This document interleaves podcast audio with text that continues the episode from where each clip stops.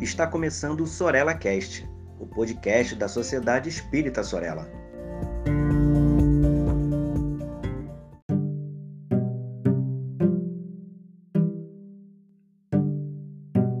Olá, estamos de volta para mais algumas reflexões e espero dividir com você essa alegria.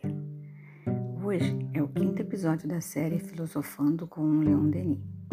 Eu sou Magdala Monteiro e quero aproveitar esse momento para refletir com você sobre as virtudes.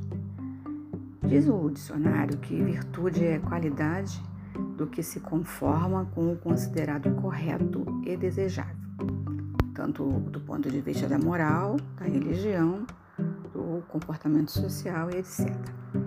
Mas lá em Evangelho segundo o Espiritismo, encontramos no capítulo 17, Sede Perfeitos, no item 8, que trata da virtude, uma orientação do espírito François Nicolas Madeleine, que nos conclama a pensar o seguinte: a virtude é o conjunto de todas as qualidades essenciais que constituem o homem de bem. Logo, ser bom, caridoso, trabalhador, sóbrio, modesto devem ser as qualidades do homem virtuoso. Os homens de bem ignoram que são virtuosos e praticam o bem com um completo desinteresse e um inteiro esquecimento de si mesmo. Vejamos então agora o que o nosso querido Leon Denis nos diz no Problema do Ser e do Destino, no capítulo 10, onde ele trata sobre a morte. Ele vem nos lembrar que há um receio que algumas pessoas cultivam de tudo se acabar com o enterro do corpo, embora esse corpo não passe de uma roupa usada e a nossa personalidade não o acompanhe. Denis traz-nos como exemplo uma fala de Sócrates ao responder aos seus amigos como ele gostaria de ser enterrado. No que ele diz: Enterrem-me como bem quiserem, se é que vocês vão conseguir segurar. Bem, por que trazemos essa questão para falar do ensino da virtude, que é o nosso tema de hoje? Para mostrar o exercício da virtude na prática diária.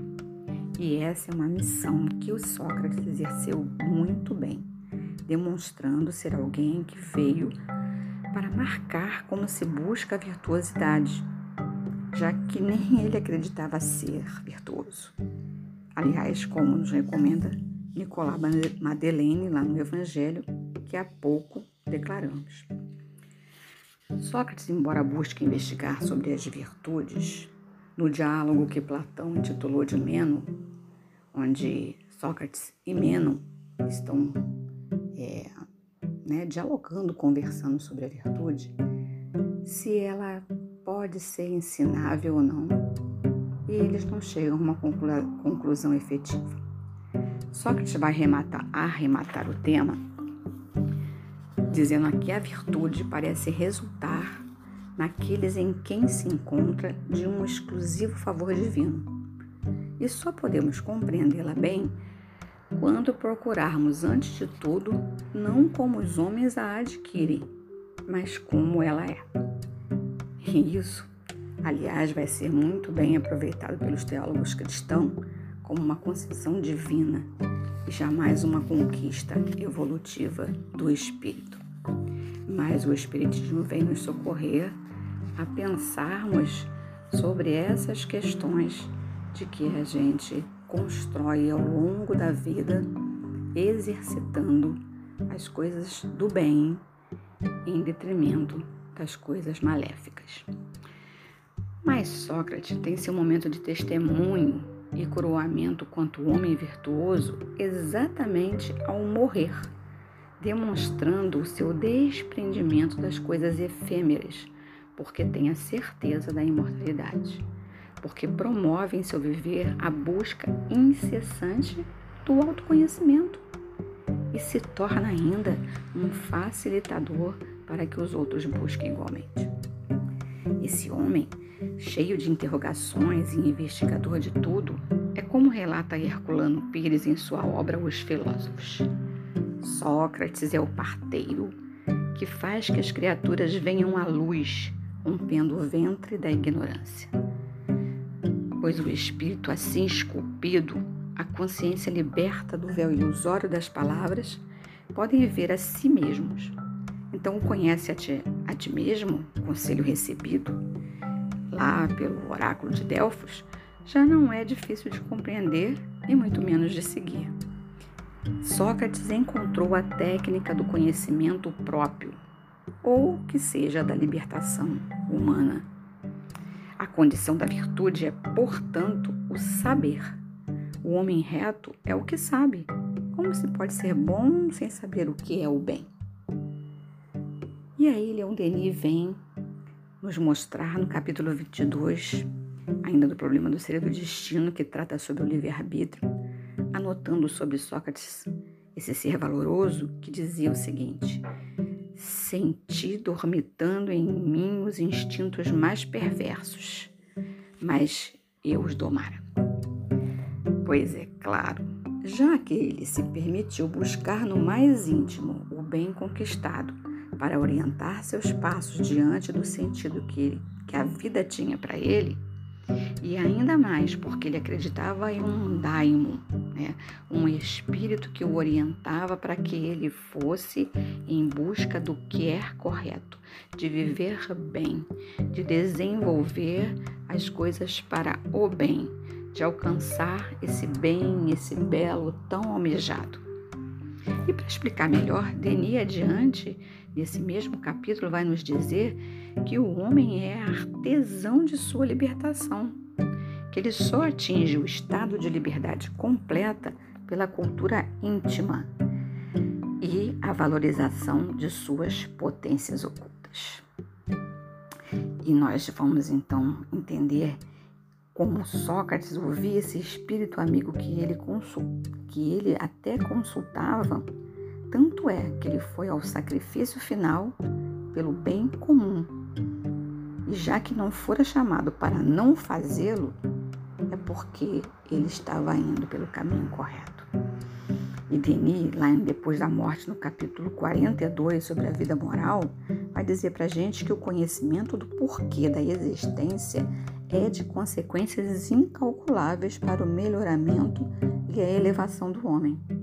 Quem sabe aonde vai, pisa firme e imprime a seus atos um impulso vigoroso. Assim foi esse filósofo do amor. Para concluir, eu busquei o capítulo 49, depois da morte, sobre o amor onde Leon Denis anota lindamente para gente: o amor é a celeste atração das almas e dos mundos, a potência divina que liga os universos, governa-os e fecunda. O amor é o olhar de Deus. O amor é o sentimento superior em que se fundem e se harmonizam todas as qualidades do coração. É o coroamento das virtudes humanas, da doçura, da caridade, da bondade. É a manifestação na alma de uma força que nos eleva acima da matéria, até alturas divinas, unindo todos os seres e despertando em nós a felicidade íntima que se afasta extraordinariamente de todas as volúpias terrestres. Amar é sentir-se viver em todos e por todos. É consagrar-se ao sacrifício até a morte, em benefício de uma causa ou de um ser. Se quiserdes saber o que é amar, considerai os grandes vultos da humanidade, acima de todos o Cristo, o amor encarnado, o Cristo para quem o amor era toda moral e toda religião. E Sócrates é um desses ícones da humanidade que nos traz sua mensagem de amorosidade e tem clareza do que veio aqui fazer, se retemperando nas durezas da vida terrestre para marcar a história da filosofia com seu amor à sabedoria. Aliás, o significado de filosofia, filo, amor, sofós, sabedoria. Então, filosofia é amor à sabedoria. E Sócrates foi esse amante do saber. Então, a primeira coisa que Sócrates vai ver no homem não é o seu corpo, mas as suas ideias. E por isso as debateu, investigou, interrogou, analisou e demonstrou o conhecer, o saber, os que são e o aprendizado de como utilizar. Me despeço com um grande abraço e desejo que você fique bem, tá? Nos próximos dias e até o próximo encontro. Bye, bye!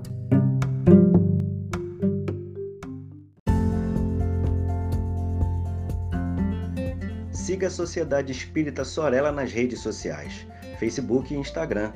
Inscreva-se em nosso canal no YouTube e fique por dentro de nossa programação.